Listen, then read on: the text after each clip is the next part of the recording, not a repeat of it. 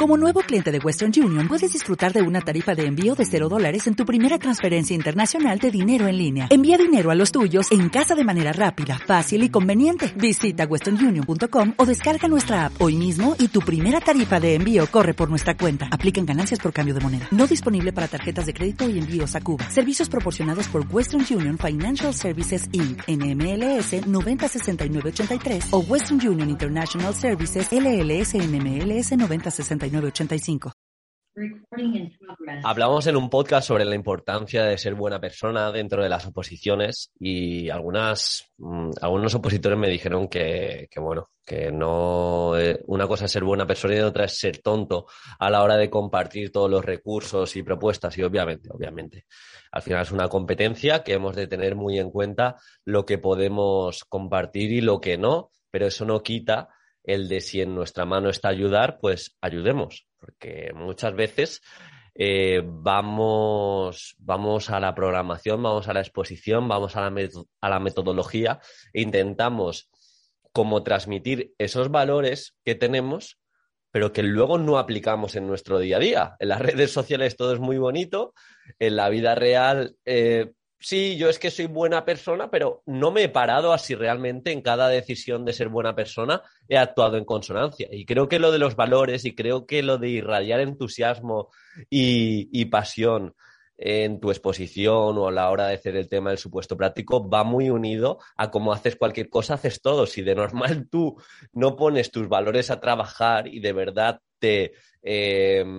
involucras con la causa, va a ser muy complicado que el día del examen lo hagas. Pero hoy no vamos a hablar de eso, hoy voy a hablar del valor fundamental que ha de tener un opositor y que ha de tener en especial un docente y vais a ver cómo en relación a este valor que muchas veces pues no se tiene en cuenta o no se aplica como se debe, se cometen muchos, pero muchos errores el día, el día de la oposición y el día del examen. Y ese valor, mm, no me acuerdo a qué docente, pero, pero fue una referencia y a mí me hizo pensar y me motivó, me motivó a este podcast, es la humildad. La humildad en la vida, la humildad en la oposición, para decir que no lo sé todo.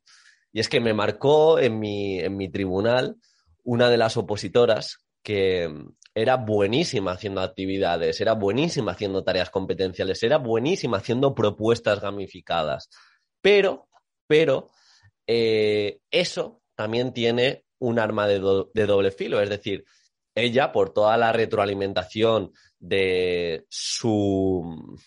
de su ambiente o de su contexto, de pues que le dicen muy bien, eres buenísima maestra, eres buenísima docente, pues se lo había creído, entre comillas, tanto que no se preparó a conciencia la exposición, o mejor dicho, otros factores que tenía dentro de, su preparación que quizá no era tan buena, otros aspectos, como puede ser, quizá en gamificación soy muy buena, pero no sé nada de aprendizaje servicio, no sé nada de aprendizaje cooperativo. Lo había descuidado porque se había creído, eh, entre comillas, más de lo que era en cuanto a conocimientos. Y al final la oposición ya sabéis que no refleja muchas veces si eres buen docente o eres buena docente, sino que caes por tu eslabón más débil. Y aunque seas buenísimo en cuanto a todas las metodologías, si por ejemplo te baila a nivel de convivencia que no tienes recursos, si te preguntas sobre convivencia, pues vas a necesitar eh, dichas actividades. Entonces, humildad, aunque seamos buenos, y esto se ve mucho en las redes sociales, que se comparten, hay muchos opositores que comparten cosas y se, se van creciendo porque al final entras en una, a mí, a mí me ha pasado, entras en una dinámica que te dan likes, que te dicen muchas gracias por compartir, madre mía, qué bueno eres, madre mía, cuánto sabes, y eso te lo vas creyendo y piensas que la oposición o piensas que cuando aparezca otro reto va a ser parecido o va a ser muy similar y como te han dicho tantas veces lo bueno que eres, te descuidas en cuanto a las formaciones. Y os he de decir una cosa, aquí está el crítico de Internet, mucha gente que divulga, mucha gente que comparte en redes, pues, pues quizá ha entrado en ese bucle y se ha dejado de formar, ha dejado de leer, eh, llevan años sin, leer. Y eso es un problema, sobre todo si te vas a enfrentar a una oposición. Por eso te digo que, mm, y yo el primero, hemos de tener los pies en la tierra, de independientemente del feedback que nos, que nos den o lo que nos creamos en relación a una metodología, siempre, siempre, siempre hemos de ser humildes. Lo decía en mi curso de comunicación oral, que una de mis ventajas respecto a otros opositores, que yo era un tremendo curioso. Independientemente de si pensaba que esa persona no me podía aportar, yo le escuchaba de forma activa y decía, esta forma me la llevo para comunicar yo. Eso que no me gusta, sí o sí, me tengo que fijar para no hacerlo el día de, de mi exposición. Entonces,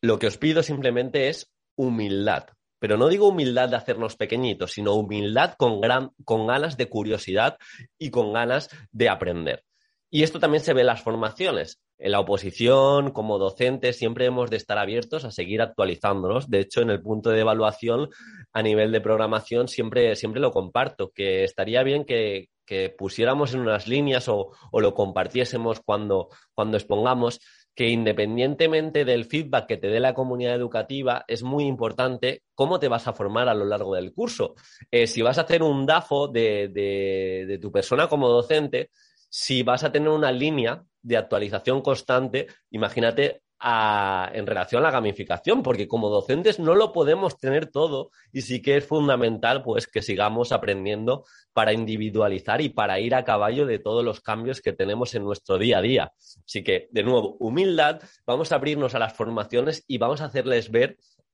al tribunal también en ese aspecto que somos devoradores de formación, que está muy bien ser bueno y creérselo, porque de eso se trata, no, no tampoco acogernos al síndrome de impostor que no sabemos de nada, sino de seguir estando preparados. Y lo decía el otro día en Instagram también,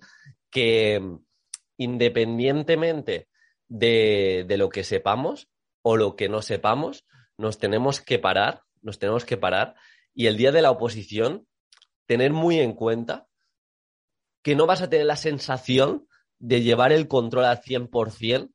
de todos los aspectos que entran en la oposición. Y más en una oposición que es tan subjetiva. Por eso, eh, no busquéis esa sensación de control, de certidumbre y seguid, seguid trabajando, seguid mejorando, aunque clavéis la exposición, aunque clavéis el simulacro, seguimos, seguimos. Hemos de ser humildes. Esto es una competición, pero con nosotros mismos. Y también en el ámbito de la exposición oral, que ya sabéis que últimamente estoy más metido en ello.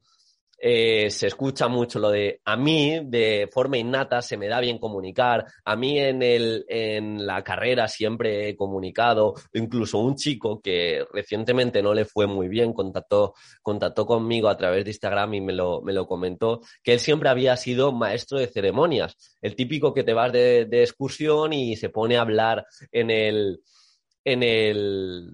en la furgoneta, iba a decir, en el autobús de la escuela o hace los discursos de, de fin de grado, etcétera, etcétera. Y se vio en la exposición